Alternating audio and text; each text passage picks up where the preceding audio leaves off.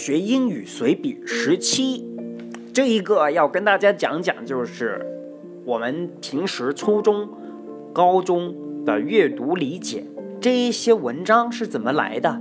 究竟这些文章跟传统正式的那些书啊，或者是杂志啊、报纸啊，哪怕是一些文章啊，有什么不一样？这一些呢，这些文章其实都是来自于一些比较知名的杂志、比较知名的网站啊，大多数。而这个过程，他们做了什么呢？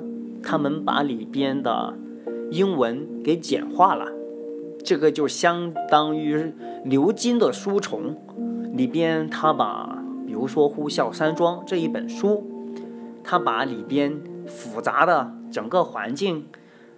大概不改变文艺的方式，把它放到改改写成比较简单的，然后给大家去用。这个过程中，它需要改写跟简化，这样可能会失去一些原来的味道，但它比较符合课标。它是按照课标的单词来去，就是去调整难度的。这样的话，你在阅读的过程中就不会觉得非常的难，也不会觉得非常的容易。当然，这些文章里边还是会有很多不是课标类的单词的，这也是阅读理解所表现出来的必然。因为阅读理解本身就需要一些你不懂的单词，如果每个单词都懂了，就考核就没意义了，因为。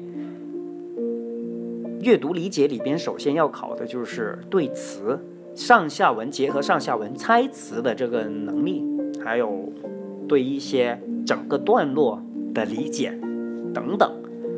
最重要的就是信息的捕捉。所以，如果你觉得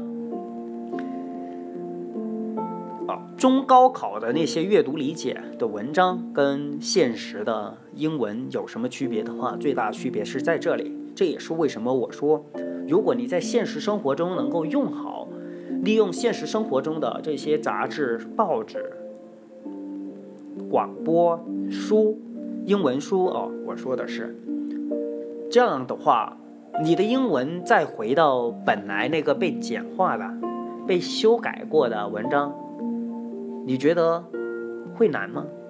一点都不难，并且呢，会更有趣。知道吗？杂志会更有趣，它因为它是现实生活中的，它不需要去改写，它有原汁原味的那个英文，所以这就是今天要告诉大家的。